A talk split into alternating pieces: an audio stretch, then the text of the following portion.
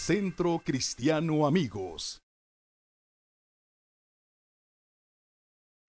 A todos los demás, eh, mucha familia, mucha gente de esta casa está de vacaciones, aprovecharon esta, este momento para disfrutar en familia, me da mucho gusto, así que qué bueno que están de vacaciones también, pero como lo dijo hace rato Martín, el pastor Martín, pues para mucha gente Semana Santa pues es un motivo de descanso, de asueto, de relajarnos, ¿verdad? Y yo no sé usted, pero yo esta semana sí me, me relajé un, un, ratito, en verdad. Estuve un par de días ahí en casita, eh, terminé de ver ahí unas series muy interesantes que había puesto en stand-by porque no tenemos mucho tiempo, pero bueno, aprovechamos ahí para tomar descanso.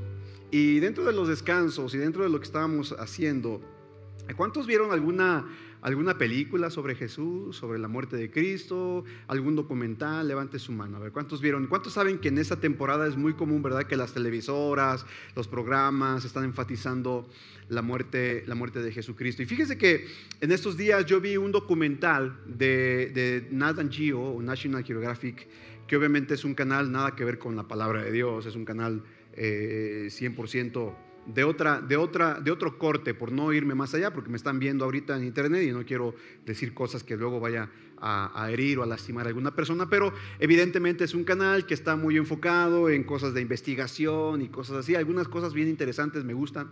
La verdad que son los canales que yo disfruto, lo que, lo que es eh, Nada Geo, uh, de, History. Ah, me gusta mucho la historia, de History Channel y canales educativos.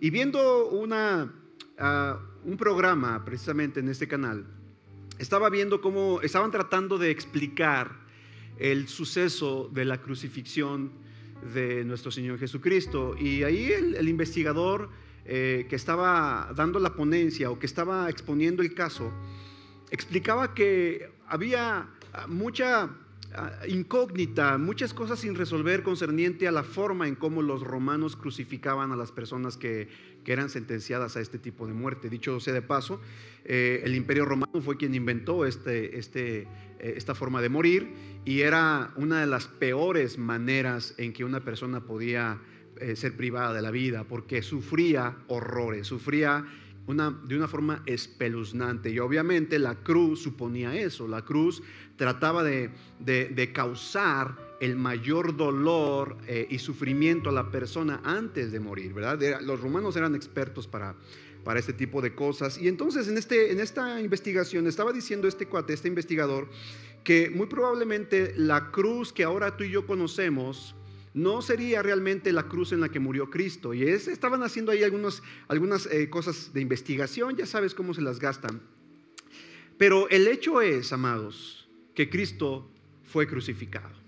¿Qué tipo de cruz era?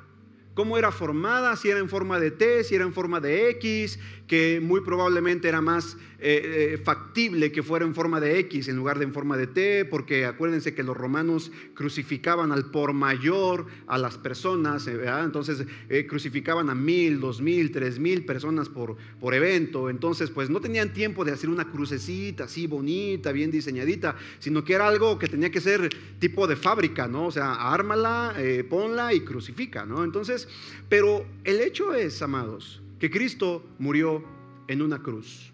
De hecho, la Biblia refiere, y la Biblia habla del madero. ¿De qué habla? De un madero. No habla de una cruz, sino de un madero.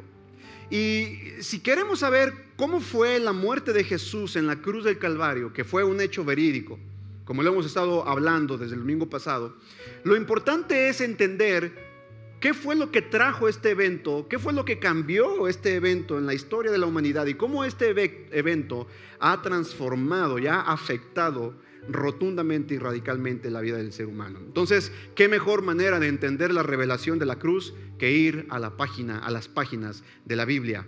la palabra de Dios. Y hoy es mi intención hablarte, sí, de la resurrección de Cristo, obviamente estamos en el tema de la resurrección, pero quiero hablarte de la revelación de la cruz. ¿Cuál es el tema de esta, de esta tarde? Abre tu Biblia conmigo, por favor, Marcos, Evangelio de Marcos, capítulo 15, versos 33 al 39. Evangelio de Marcos, capítulo 15, versos 33 al 39. Allí en la pantalla la tienes en Reina Valera. Yo la voy a leer en una versión que a mí en lo personal me bendice mucho y me gusta, Me gusta más que la Reina Valera, honestamente, y es la que más estoy estudiando últimamente. Capítulo 3, capítulo, ¿qué dije?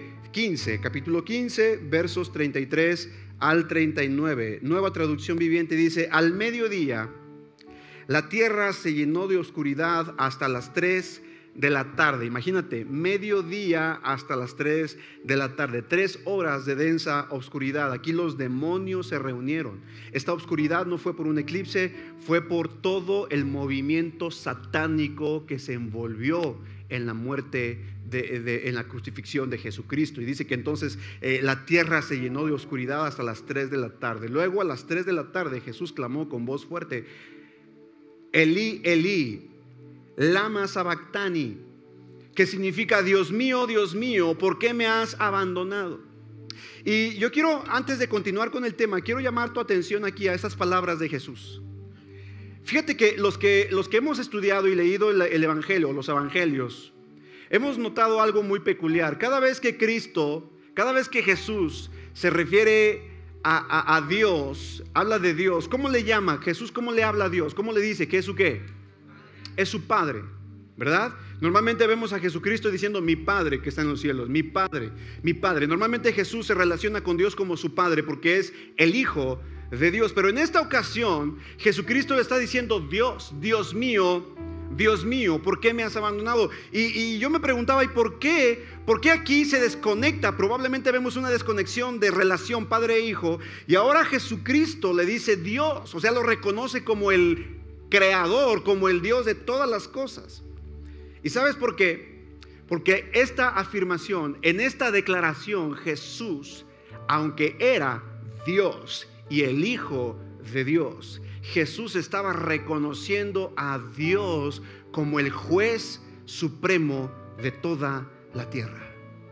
No lo estaba reconociendo como su padre, que evidentemente es su padre, pero aquí justo estaba muriendo y le dice, Dios, ¿por qué me has abandonado?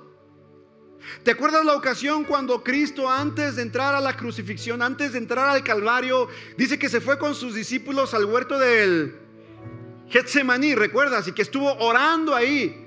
Y dice que había tal agonía que sudó sangre. ¿Y recuerdas cuál era su oración? Padre, si es posible, ¿qué dijo? Que pase de mí esta copa de la aflicción, pero que no se haga mi voluntad, sino, mira, te tengo noticias, Jesucristo en este momento, en el huerto de los olivos, ya tenía prácticamente el 80 o 90% ganado del sacrificio que iba a hacer más adelante, porque había orado a Dios, le había pedido a Dios que le ayudara. Él dijo, si es posible, pasa de mí esta copa, no quiero ir a morir. Pero ojo con esto, la razón por la cual Cristo no quería ir a la cruz del Calvario no, no era porque iba a sufrir en carne propia el dolor, la agonía, la ignominia, el desprecio de la humanidad. La razón por la cual Cristo le dijo, Padre, si es posible, pasa de mí esta copa, es porque nunca en la historia de la eternidad Jamás el Padre y el Hijo se habían separado. Nunca. Esta fue la ocasión en que Dios tuvo que darle la espalda al Hijo, porque el Hijo cargó sobre sí todo el pecado de la humanidad. Y como Dios es santo, como Dios es justo, como Dios es íntegro, Dios no tiene nada que ver con el pecado. Esta fue la razón por la cual literalmente Dios le dio la espalda a su Hijo, porque su Hijo estaba cargando tu pecado y mi pecado en esa cruz. Pero escúchame bien, Cristo estuvo dispuesto a sufrir la separación del Padre por unos instantes para que tú y yo experimentáramos la unión eterna con el Padre. Jesucristo estuvo dispuesto a separarse de Dios para que tú y yo estemos unidos para siempre. Dime, dime si no ese es un acto de amor y de misericordia de nuestro Señor Jesús. Dímelo si no. Nunca, jamás en la historia de la eternidad, Cristo se había separado del Padre. Y sabes una cosa, no hay peor infierno que vivir sin la presencia del Padre. ¿Me estás escuchando? Y Jesucristo estuvo dispuesto a separarse del Padre para que tú y yo estemos unidos a Él eternamente. Alguien que esté agradecido con el sacrificio de Jesús en la cruz del Calvario. Vamos, dáselo fuerte. Hay algo ahí, ya van dos veces que me tropiezo ahí, no sé qué sea. La vida de todo ser humano, escúchame bien, la vida de todo ser humano depende de un encuentro. ¿Depende de qué? Tú estás aquí por un encuentro, ¿sabías eso? Existes por el encuentro entre tu padre y tu madre. Si tu padre y tu madre no se hubieran encontrado, te tengo noticias. Tú no estarías, ¿cierto o no? Entonces la vida de todo ser humano depende de un encuentro. Y la vida eterna también. Porque la única manera en que tú nazcas de nuevo es a través de un encuentro con Dios. Pero escúchame bien, la gente allá afuera tiene mucha información sobre el sacrificio de Jesús en la cruz de Calvario. Hay mucho tema, hay mucha información, pero poca revelación de lo que realmente ocurrió en la cruz de Calvario. Y cuando las personas, a la gente se le abre el entendimiento y recibe la revelación de la cruz, recibe la revelación de lo que realmente ocurrió en ese sacrificio en la cruz de Calvario, entonces la vida de esa persona no vuelve a ser la misma. Información hay de sobra del sacrificio de Jesús en la cruz del Calvario. Pero lo que la gente necesita no es información, es revelación del poder de la cruz en sus vidas. ¿Hay alguien aquí que diga amén a eso? ¿Hay alguien aquí que le dé gracias a Dios por esa revelación de la cruz en su vida? ¿Cuántos dan gracias a Dios porque a ustedes se le ha revelado el poder de la cruz a su vida? Vamos, levanta tu mano. ¿Cuántos dan gracias a Dios porque ustedes han sido alcanzados y salvos por el sacrificio de Jesús en la cruz del Calvario? Pero mucha gente allá afuera desconoce el sacrificio de Cristo. Lo ven como un acontecimiento histórico, lo ven como una oportunidad para tomar días de asueto y de vacaciones, lo ven solamente como una fecha religiosa en el calendario, pero no tiene ningún significado real y vivo en sus vidas. Pero hoy es mi propósito, es mi intención con esta charla, ayudarte a entender cuál es la revelación, cuál fue el propósito de Jesús al morir en la cruz del Calvario. Entonces, existimos en el plano material por el encuentro de nuestros padres.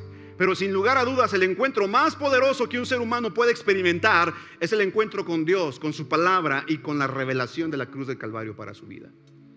Noé, Abraham, Jacob, Moisés, David, son solamente algunos nombres de hombres que tuvieron un encuentro con Dios que les cambió literalmente su existencia. Encontramos a un Jacob, por ejemplo, que tuvo un encuentro con Dios, con el ángel de Jehová, con el mismo Jesús, y fue cambiado, aún su nombre le fue cambiado. Porque todo aquel que tiene un encuentro con Dios es cambiada hasta su identidad. ¿Cuántos dicen amén a esto?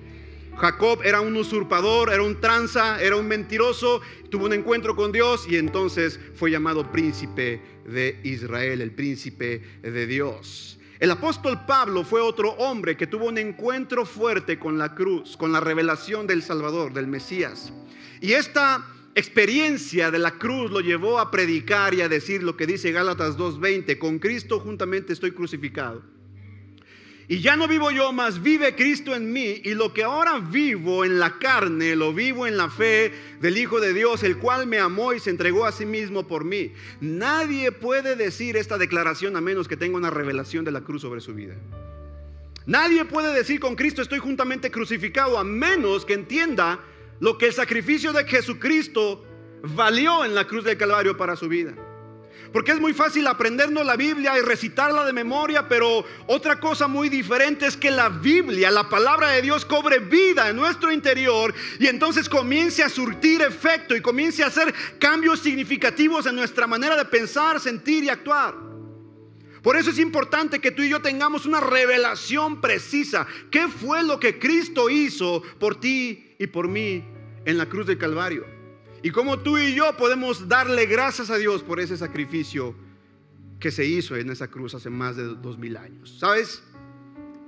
Lo primero que quiero llevarte a considerar, lo que la cruz representa, lo que la muerte en una cruz significa. Yo no sé si tú sabes, pero hasta el día de hoy los judíos no creen, muchos de ellos, la gran mayoría, no creen que Jesucristo sea el Mesías.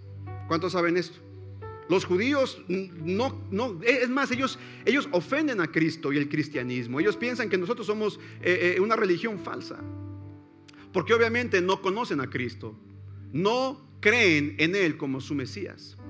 Yo me preguntaba por qué tantas evidencias, tantas señales, tanto que se habló de Cristo y Cristo eh, las representó cada una de ellas. ¿Por qué los judíos no creen en Jesús? Y me llama la atención que hay un detalle en particular.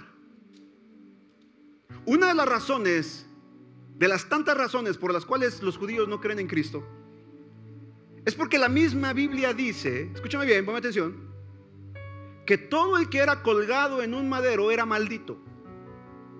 La Biblia dice, ¿verdad? Maldito es aquel que es clavado o colgado en un madero. Ahora quiero que te pongas en el lugar de un judío. Imagínate que tú eres un judío y que tú estás esperando la venida de tu Mesías.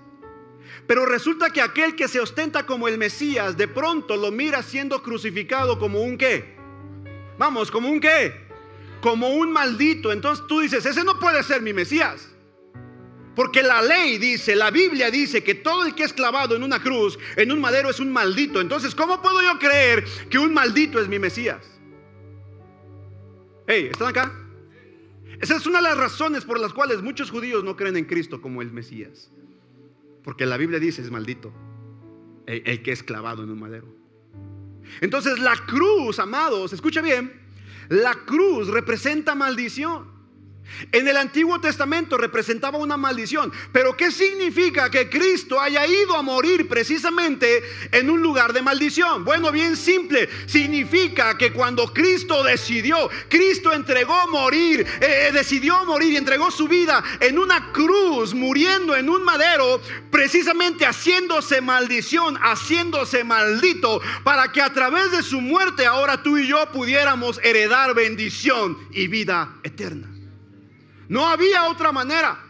No pudo ser de otra forma. Solamente a través de la cruz, porque la cruz representa maldición y Cristo vino a cancelar la maldición del pecado para que ahora en ese intercambio Él dio su vida para darnos la suya y ahora tú y yo tenemos bendición en lugar de maldición. Alguien que glorifique el nombre del Padre, alguien que es el nombre de Dios.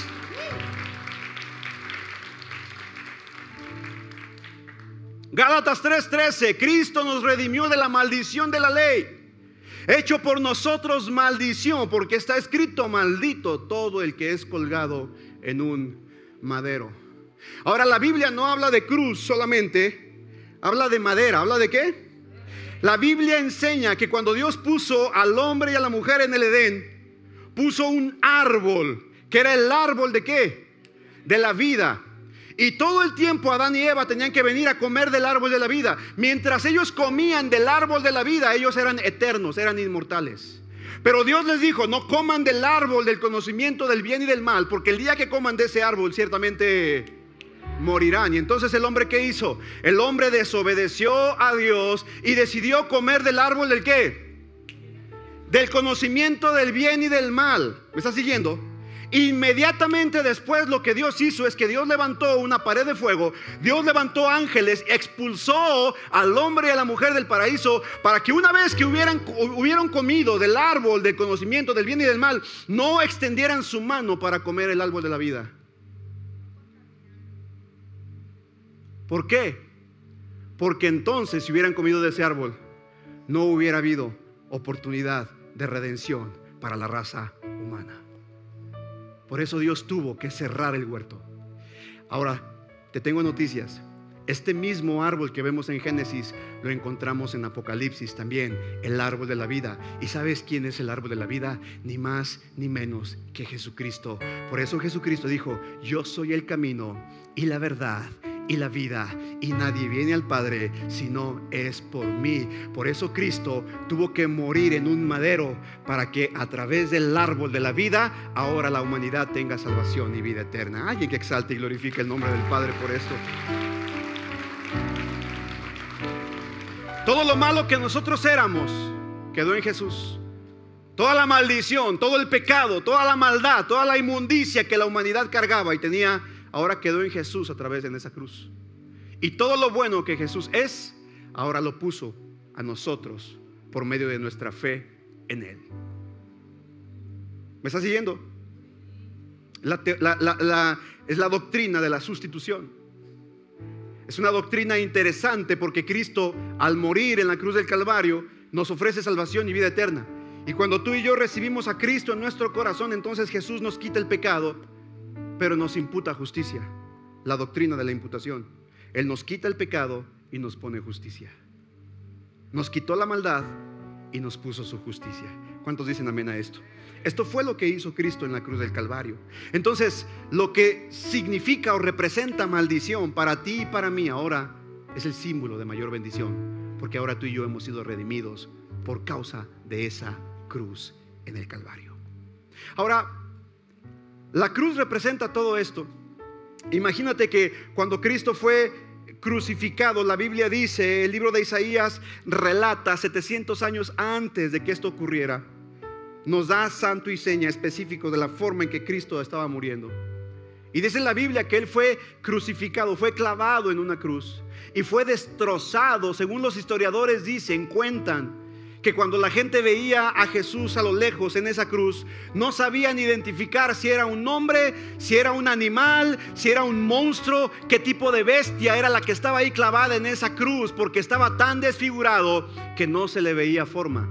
Y el profeta Isaías declara y dice, lo veremos, mas sin hermosura para que no le deseemos.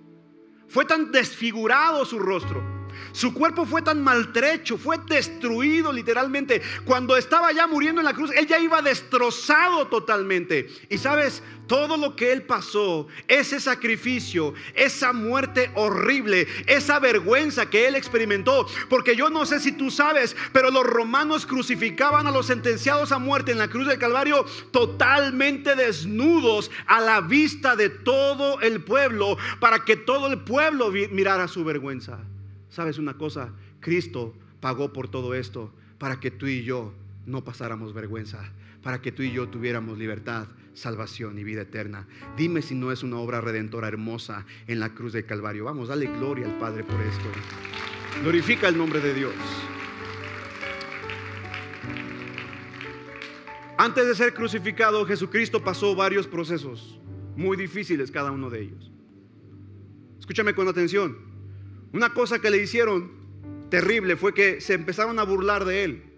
Le escupieron el rostro, le arrancaban la barba. Imagínate, oye, si yo cuando me rasuro y me corto un poquito, Ahora imagínate, él le arrancaban literalmente la barba, le, se la jalaron, lo despellejaron del rostro.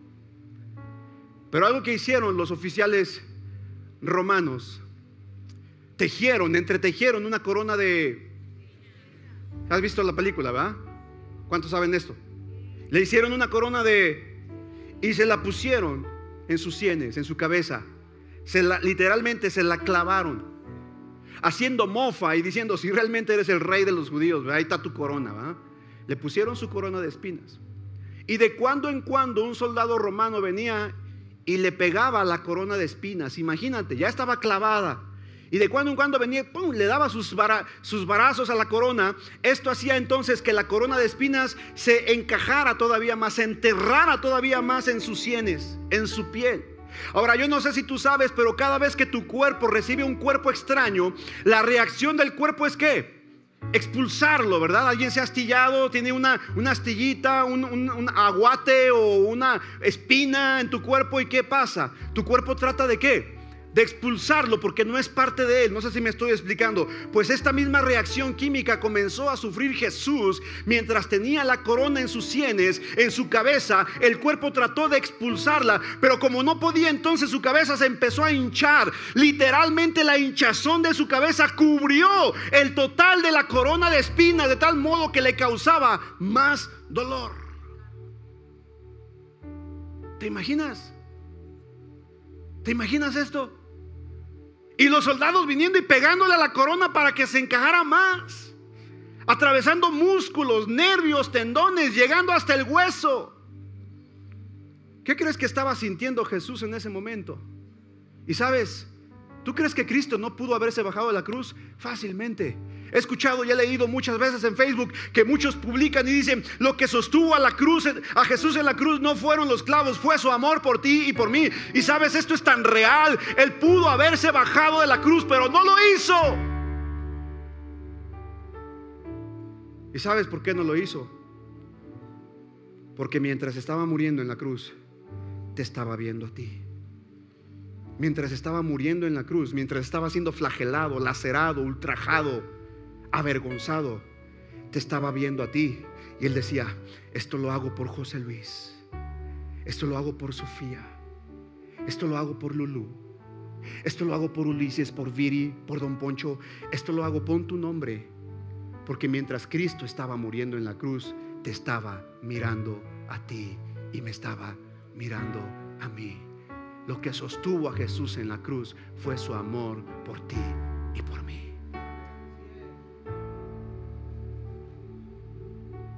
Ahora,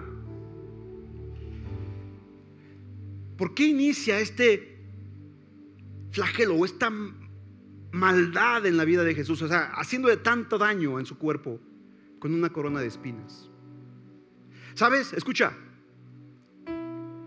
cuando Adán y Eva pecaron y fueron expulsados del paraíso, Dios les dijo, Génesis capítulo 3, verso 17, escucha, por cuanto obedeciste a la voz de tu mujer, le dijo Adán, y comiste del árbol que te mandé diciendo, no comerás de él, mira lo que dice, maldita será la tierra por tu causa. Escucha, con dolor comerás de ella todos los días de tu vida. Verso 18, pon atención, espinos y cardos te producirá y comerás plantas del campo.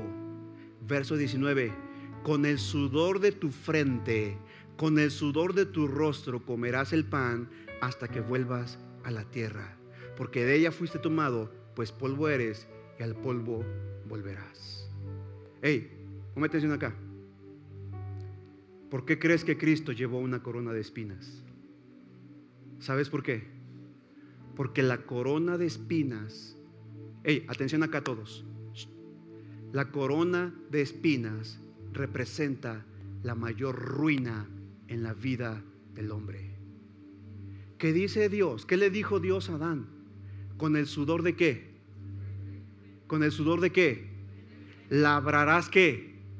Y en lugar de que te produzca fruto la tierra, ¿qué te va a producir? Espinos y cardos. Hey, cuando Cristo estaba siendo puesto sobre sus sienes la corona de espinas, literalmente la sangre del Cordero, la sangre de Cristo de sus sienes rompió, canceló, aniquiló esa maldición que estaba sobre la humanidad. Ahora tú y yo hemos pasado de ruina a victoria, de muerte a vida, de sufrimiento a gozo por el sacrificio de Jesús en la cruz del Calvario. No tienes por qué continuar con una vida en ruinas. Entrégale tu vida a Cristo y todo lo que está arruinado por las espinas, Dios lo va a transformar, lo va a modificar, lo va a edificar y tu vida será totalmente otra si solamente confías y dependes en Cristo para toda tu vida.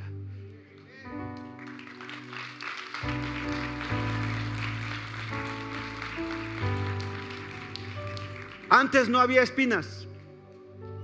Los espinos y cardos son producto de la desobediencia del hombre.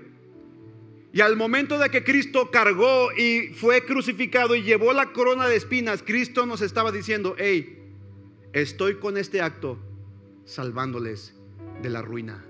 Al llevar la corona de espinas sobre sus sienes, Jesús acepta llevar sobre sí la ruina del mundo y con su sangre cubriendo los espinos, ahora nos redime de esta maldición. Hey, por su sangre redentora, ahora tú y yo hemos sido redimidos para disfrutar de las bendiciones de Dios para nuestras vidas por medio del trabajo de nuestras manos. Si tú eres una persona que está batallando, todo lo que haces, todo lo que trabajas, te esfuerzas y no logras nada, necesitas la sangre del cordero en tu trabajo, en tu tierra, para que ya no te produzca espinos y cardos, ahora te produzca bendición, salvación y vida eterna.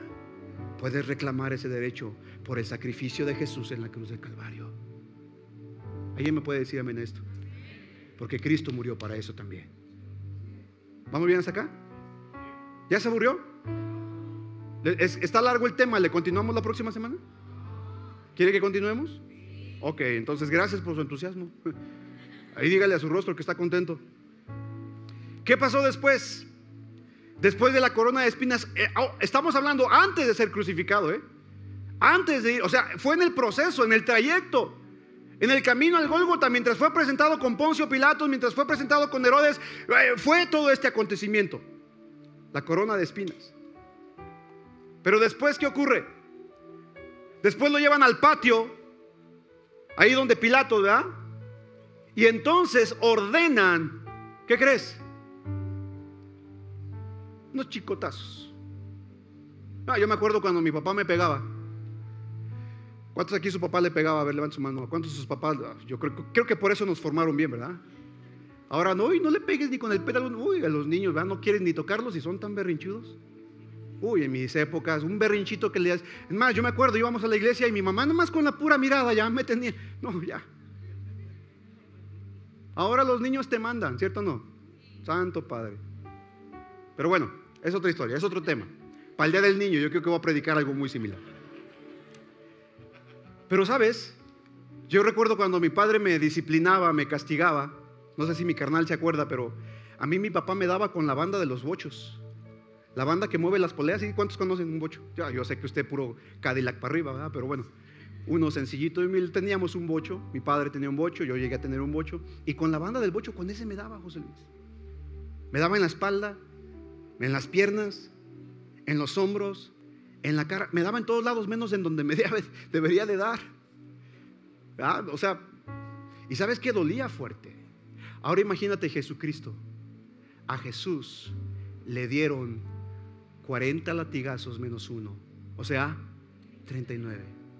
Y mira, ponme atención acá. El castigo para los delincuentes en aquel tiempo era 40 azotes o 40 latigazos. A Jesús le dieron solo 39, gracias chula. A Jesús le dieron solo 39 latigazos. Ahora escucha, el látigo romano poseía varios residuos, varias cosas en las puntas del, látigo. Era, era, como una, era, era una cuerda y, se, ramificaba y en cada ramita, en cada rejita tenía artilugios o artefactos eh, metálicos o de hueso que eran muy filosos y cortantes. Entonces con cada latigazo que Jesús recibía en la espalda, al momento de que el, el verdugo lanzaba el latigazo y lo jalaba, no nada más jalaba el látigo. ¿Qué, más crees que se traía junto con el látigo? Piel viva. De tal modo que a Jesucristo lo estaban desollando vivo. Imagínate, hasta exponer los músculos, los nervios, los tendones y los huesos. Con cada latigazo. ¿Y cuántos, cuántos dice la Biblia que recibió? Vamos, ¿cuántos? 39. 39. Mira lo que dice Isaías 53, versos 3 al 5 despreciado y desechado entre los hombres, varón de dolores, experimentado en quebranto y como que escondimos de él el rostro, fue menospreciado y no lo estimamos. Verso 4, ciertamente llevó él nuestras enfermedades y sufrió nuestros dolores. Y nosotros le tuvimos por azotado, por herido de Dios y abatido. Verso 5, mas él herido fue por nuestras rebeliones, molido por nuestros pecados. El castigo de nuestra paz fue sobre él y por su llaga fuimos nosotros curados. Esto lo dice la Biblia en Isaías capítulo 53, 700 años antes de que Cristo muriera. Ya el profeta lo estaba anunciando. Pero dice la Biblia claramente lo enseña que Él fue herido por nuestras rebeliones, fue molido por nuestros pecados, Él llevó el castigo por nuestra paz y dice por sus llagas, por sus qué? Vamos, dilo fuerte, por sus qué? Por sus llagas fuimos nosotros curados. Quiero que abras tus oídos espirituales y pongas mucha atención a lo que estoy a punto de decir.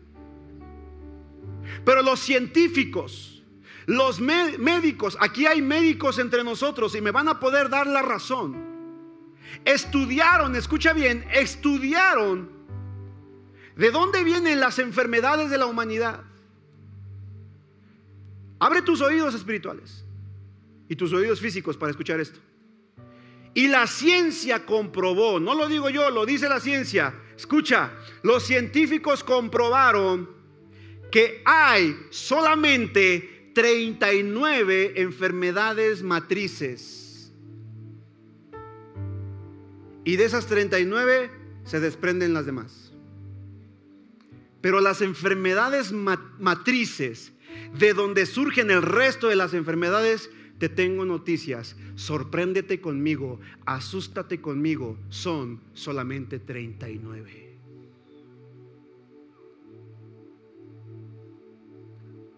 ¿Cuántos latigazos recibió Cristo en la espalda? Vamos, no escucho. Y la Biblia dice en Isaías 53, por sus llagas fuimos nosotros curados. No es casualidad.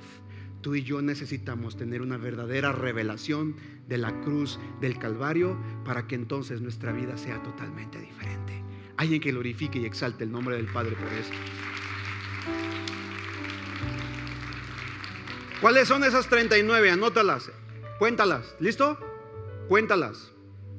Cerebrales, neurológicas, endocrinas, hematológicas, inmunológicas, metabólicas, oncológicas, oftalmológicas, óticas, odontológicas, esofágicas, cardíacas, vasculares, pulmonares, gástricas, intestinales, pancreáticas, hepáticas, biliares, renales, vesiculares, uretrales, uterinas, ováricas, prostáticas, venéreas, dermatológicas, osteotendoni, osteotendinosas, osteotendinosas, músculo, musculoesqueléticas, de la colágena, psiquiátricas, psicosomáticas, psicosociales, infecciosas, autoinmunes, eh, genéticas, reumáticas, inflamatorias y geriátricas. ¿Cuántas fueron? De estas 39 enfermedades matrices se desprenden el resto de las enfermedades de la humanidad. Te tengo noticias. Cristo recibió un latigazo por cada una de estas enfermedades para que se cumpla la escritura. Por sus llagas hemos sido nosotros curados.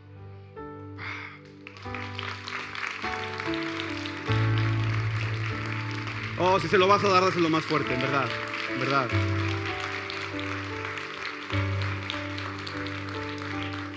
No es casualidad que Jesús haya recibido estos latigazos en su espalda. Esto nos habla de que toda enfermedad, toda dolencia, sin importar su origen, ramificación, lo grave que sea, quedó cancelada en la cruz del Calvario. Hoy declaro que tú recibes sanidad en tu cuerpo en el nombre de Jesús. Estoy orando por sanidad para ti. Apropiate de la sanidad que Cristo ya pagó por ti en la cruz del Calvario. No digas, es que es mi diabetes, ay, es que mi cáncer. No, no, no, no, no le pongas tu nombre ni tu apellido a esa enfermedad. Échala fuera en el nombre de Cristo Jesús. Quítale toda legalidad sobre tu vida, sobre tu cuerpo, en el nombre de Jesús. Solamente para, para los que lo crean, porque por fe se recibe la sanidad. ¿Seguimos o ya se aburrió? ¿Quiere seguirle? ¿Qué pasó después? Bueno, después, después de los latigazos, la corona caminó el camino del Via Crucis hasta llegar al Gólgota. Conocemos la historia, ya viste la película de la pasión, has leído los evangelios. ¿Qué sucedió? Es crucificado, es clavado en un madero. La Biblia dice que horadaron, dije bien, sus manos y sus pies. Y como te lo dije hace un momento, si fue una cruz tipo T, si fue una cruz eh, sin la parte de arriba, si fue una cruz tipo X, aunque dicho sea de paso, en los primeros siglos de la era cristiana se creía más y se pensaba más que era una X, la cruz en forma de X en lugar de en forma de T, porque de hecho el nombre de Cristo en griego empieza con la X, con X, Cristo. Y por eso es que los cristianos del primer siglo identificaban la cruz con la X. Después, con el emperador romano ah, Constantino, cambió la cruz y dejó de ser una X y ahora se formó un tipo T. Y a partir de ese momento, la cristiandad asume que la cruz del Calvario es una tipo T. Pero la cosa es que fue una cruz. No importa la forma, importa el hecho. ¿Cuántos dicen amén a esto? Pero la Biblia dice en Génesis capítulo 3, cuando precisamente el hombre y la mujer pecan, Dios lanza una sentencia a la serpiente, ¿recuerdas? ¿Qué fue lo que Dios le dice a la serpiente? Maldita seas toda la vida, toda tu vida. Te arrastrarás sobre tu pecho, polvo comerás todos los días de tu vida. Y mira, escucha esto. Y Dios le dice a la serpiente, pondré enemistad entre ti y la mujer entre tu descendencia, entre tu simiente, entre tu semilla, entre tu semen, porque eso significa, o sea, entre tus hijos. ¿Cuántos saben que el diablo tiene hijos? Ah, eso dice la Biblia. Voltea a ver la cara de tu vecino, ¿no será uno de ellos? Santo Padre. Unos serán hijos del diablo, Dios los rescató y ahora son hijos de Dios, y nada más les quedó la cara de testimonio. ¿ah? Pero la Biblia dice, pondré enemistad entre tu simiente y la simiente de ella. Y mira lo que dice, escucha, dice, esta, o sea, los descendientes de la mujer, que es Jesucristo, esta te herirá en dónde? Pero tú le herirás en dónde? En el talón. ¿Sabías eso? Eso dice la Biblia. Y escucha, cuando crucificaron a Cristo, no solamente los clavos fueron en sus manos, sino también en sus pies, uniendo talón con talón, para que entonces, imagínate, con los talones cruzados así, entonces un clavo atravesando sus dos talones y sus dos tendones. Ahora imagínate, ponme atención acá, los que eran sentenciados a la muerte de cruz era una muerte horrenda, porque antes de morir sufrían. Eran crucificados, manos extendidas, pies clavados a la cruz y flexionados. Todo el peso de su cuerpo recaía sobre sus pies, en el clavo que estaba atravesando sus pies. Imagínate, cada vez que el sentenciado a muerte, el crucificado, tenía que respirar, como estaba doblado el tórax y las piernas, para poder respirar, tenía que hacer esto. Y cada vez que él inhalaba aire tenía que apoyarse en los talones, en el nervio del talón. Y eso le causaba un inmenso dolor. ¿Te imaginas eso? Te lo pongo en perspectiva. ¿Cuántos se han levantado a las 3 de la mañana a ir a hacer pipí y no se dan cuenta y se pegan en la esquinita de la cama en el dedo chiquito del pie? ¿A cuántos les ha pasado? En esos momentos te dan ganas de bajarte de la cruz, ¿verdad? Y te salen de la boca sapos y culebras porque te dolió tanto. Ahora imagínate estar así y apoyarte sobre el tendón, sobre el músculo, sobre el nervio vivo para poder respirar. No sé si me estoy explicando acá. Ahora, quédate con esa imagen solamente y, y vamos al, al tema de los clavos. Escucha,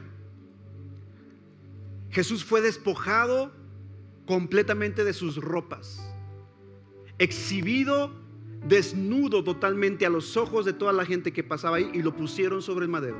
Abrieron sus brazos, traspasaron sus manos con clavos largos y filosos, unieron sus pies con un clavo largo. Pero déjame decirte, cada uno de estos clavos tiene un significado en lo espiritual muy importante. ¿Quieres saberlo? Primer clavo, el clavo en su primer mano significa, con ese clavo, Cristo estaba pagando nuestra culpa nos estaba quitando la culpa. Nuestras manos son manos derramadoras de sangre, ¿cierto no? Con nuestras manos hacemos cosas malas. La Biblia dice, eh, ¿quién subirá a la presencia de Dios? ¿Quién levantará mano? El de manos limpias o un corazón puro. Bueno, pues en la cruz del Calvario Cristo estaba quitando el pecado, la culpabilidad de nuestras manos toda la culpa que había sobre nuestras vidas, la cual nos llevaba a la condenación eterna, fue cancelada en la cruz del Calvario. Ninguna condenación hay para el que está en Cristo Jesús. La culpa fue clavada en la cruz del Calvario. El segundo clavo, el segundo clavo representa argumentos cancelados. Escucha, ponme atención acá, argumentos cancelados. Entonces, en la primera mano, Cristo te quitó la culpa. En la segunda, Cristo quita todo argumento que había en tu contra. ¿Vas aprendiendo algo o no? ¿Qué significa esto de argumentos? ¿Qué es un argumento? Un argumento es un derecho legal que tú le das al diablo ¿Y cómo se forma este argumento? Vienen de las maldiciones heredadas de la familia, de palabras que pronunciaron en tu contra tus padres, tus abuelos, que dejaron una marca negativa en ti y el diablo reclama ese derecho legal sobre ti. Por ejemplo, un argumento, tu, bisabuelo fue diabético, tu abuelo fue diabético, tu padre es diabético, ahora tú también vas a ser diabético. Pero la Biblia dice que Cristo anuló el acta de los decretos que había en nuestra contra, en nuestra contra, quitándola del medio, clavándola en la cruz del Calvario. Un argumento es cuando tu padre te dice, eres un inútil, bueno para nada, no sirves para nada. Y el hijo se queda con ese argumento en su mente y quiere prosperar, quiere salir adelante. Pero el diablo dice, no podrás porque tengo un documento legal que me dice, me dio el derecho para maldecirte porque tu padre lanzó un argumento en tu contra. Aquel hombre de familia, aquel esposo que de pronto la esposa dice, no eres hombre, no sirves para nada, me divorcio de ti, te dejo porque eres un inútil. Entonces el diablo dice, ah, la esposa me está entregando un documento. Cada vez que tú le dices a tu esposo, quiero divorciarme de ti, cada vez que tú le dices a tu esposa, quiero divorciarme de ti, le estás dando un argumento legal al diablo para que el diablo se agarre de ahí y comience a destruir tu matrimonio. Cada vez que tú dices, soy tan pobre, tan pobre que no tengo nada. Soy tan miserable, soy un triste, soy... Cada vez que tú dices palabras, te pones de acuerdo con el diablo, le das argumentos para que él destruya tu vida. Pero la Biblia dice que Cristo clavó en la cruz de Calvario todo argumento que estaba en tu contra. Colosenses 2.14, anulando el acta de los decretos que había en tu contra, que te era contraria, quitándola de en medio y clavándola en la cruz del Calvario. Cada vez que el diablo quiera venir y cobrarse un cheque al portador que tus padres o tus generaciones le dieron derecho legal, tú dices, oh sí, eso fue lo que mi familia hizo, eso fue lo que mi padre hizo, eso fue lo que mi madre hizo, pero ahora por la sangre del cordero sobre mi vida, ese argumento queda totalmente cancelado y ahora yo declaro que soy libre de toda maldición, de toda obra de las tinieblas sobre mi vida, porque Cristo canceló el argumento en mi contra. Oh, vamos, hazlo fuerte si tú lo crees. Él ha quitado todo argumento en tu contra.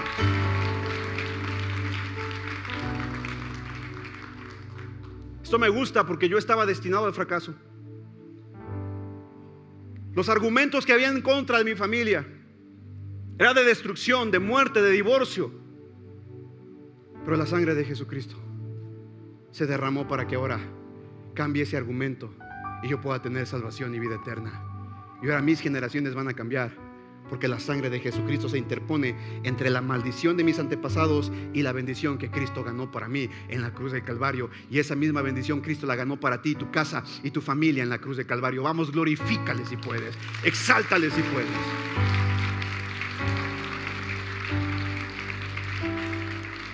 El tercer clavo, el clavo en los pies. ¿Qué significa el clavo en los pies? Bueno, cada vez que el crucificado tenía que tomar aire, imagínate la posición. Es más, te reto, mantente así cinco minutos. Tú necesitas estar firme, levantar el pecho para llenar tus pulmones, ¿cierto? El que estaba en la cruz, ¿sabes que su muerte realmente era por asfixia? ¿Sabías eso? No morían por otra cosa, sino por asfixia. Porque estaban tan mal, ya, ya, ya no podía sostenerse sobre el tendón del talón. Ya no se podía levantar. Al no poder levantar, no podía inhalar, no podía llenar sus pulmones de aire. Y al no llenar lo suficiente sus pulmones de aire, imagínate, su oxigenación comenzaba a bajar. ¿Cuántos aquí batallaron con el COVID? Haz de cuenta que eso se siente. Los que, los que sufrieron con el COVID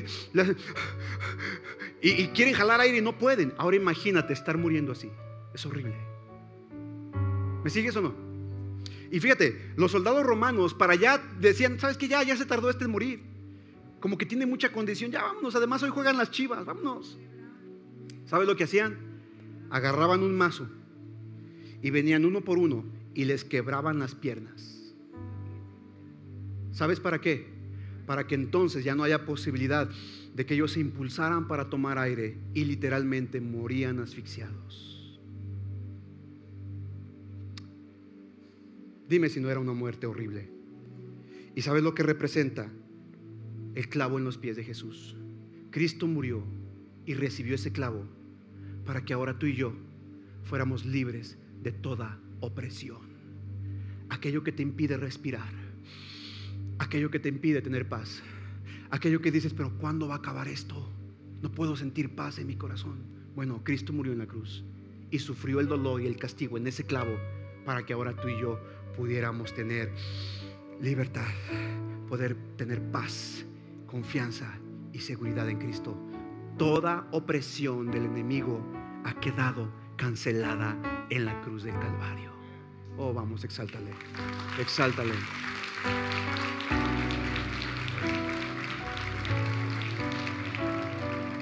Cuando Jesús estaba allí colgado para poder respirar, debió de levantarse, hinchar su pecho, pero estaba tan comprimido, no podía apoyarse porque el clavo le estorbaba pararse sobre sus pies, pararse en ese tendón.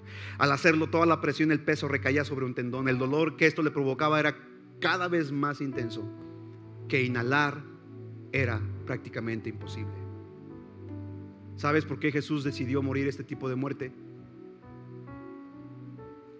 Él murió en opresión para que tú y yo no tengamos que experimentar la opresión, sino que disfrutemos de la victoria que Él obtuvo para nosotros en la cruz del Calvario. Y por último, estaba muriendo y escuchamos las palabras, Elí, Elí, lava sabactani, Padre, eh, Dios mío, Dios mío, ¿por qué me has desamparado?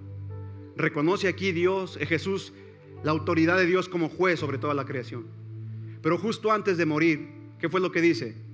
Jesucristo dice, Padre, en tus manos, ¿qué dice? Encomiendo mi espíritu. En este momento Cristo da su último aliento y muere. Le entrega su espíritu a Dios. Lo reconoce como su Padre. Te tengo noticias. Jesucristo fue, escúchame bien, al mismo tiempo el sacrificio y el sacerdote que ofrecía ese sacrificio. Cristo fue al mismo tiempo el Cordero y el sacerdote. Eso significa que Cristo fue, escúchame bien, el primero en recibir gracia. ¿Por qué? Porque el sacrificio de Jesús fue tan aceptable para Dios que entonces Jesús dijo, Padre, en tus manos encomiendo mi espíritu. En ese momento Cristo confió en que Dios había aceptado su sacrificio no solamente por Él mismo, sino por toda la humanidad. Y ahora tú y yo tenemos esa certeza. El sacrificio de Jesús ahora nos alcanza para que tú y yo podamos encomendar nuestro espíritu al Padre y para que tú y yo estemos con Él por la eternidad. Vamos, exáltale, glorifícale, glorifícale. ¿Ya se aburrió? ¿Estamos aprendiendo algo? ¿Cuántos habían visto la cruz de esta forma? ¿A cuántos Dios les está revelando algo este día? Quiero que te pongas en pie porque falta todavía la última parte. Bendito Padre. Vente Martín, vénganse los de la alabanza, chicos, vénganse. Vamos a adorar a Dios. Yo no sé tú, pero yo quiero darle tantas gracias al Padre por este, esta obra de redención en la cruz del Calvario. Vénganse.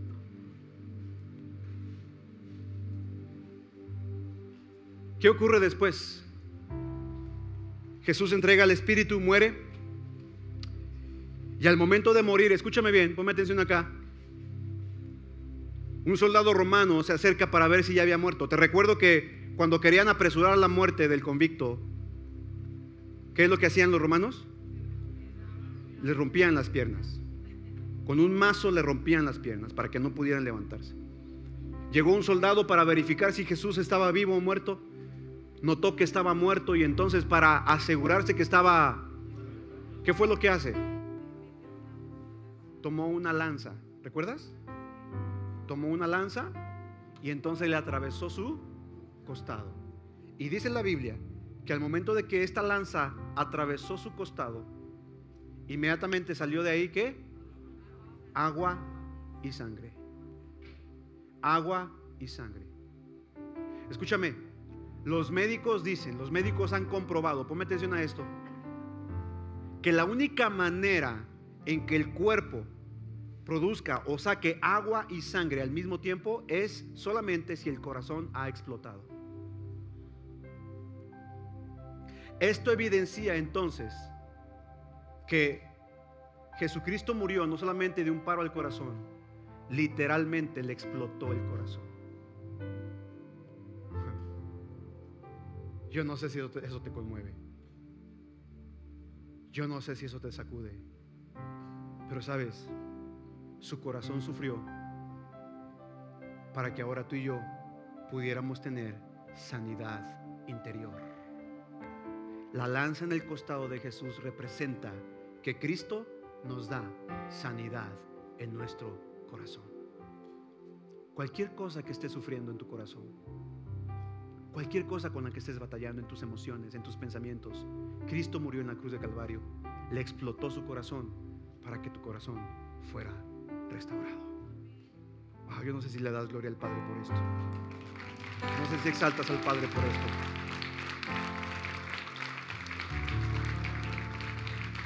Entonces, si te das cuenta, la muerte de Jesús en la cruz es más relevante y significativa de lo que tú crees. Y tiene más revelación de lo que tú y yo nos imaginamos. La corona de espinas, los latigazos en su espalda, los clavos en sus manos. Dicho sea de paso, los clavos en las manos representan también que Cristo ha perdonado nuestro pasado, nuestro presente y nuestro futuro. El perdón de Jesús alcanza para toda tu vida. ¿Lo comprendes así? Pero Él te sanó también. Murió en la cruz no solamente para darte sanidad física, y también para darte sanidad espiritual, pero también para darte sanidad en tu alma y en tus emociones. No tienes por qué cargar el dolor, el resentimiento. No tienes por qué seguir cargando el odio, la falta de perdón.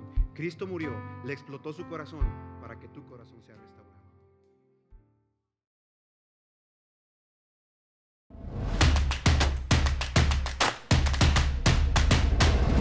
Centro Cristiano Amigos.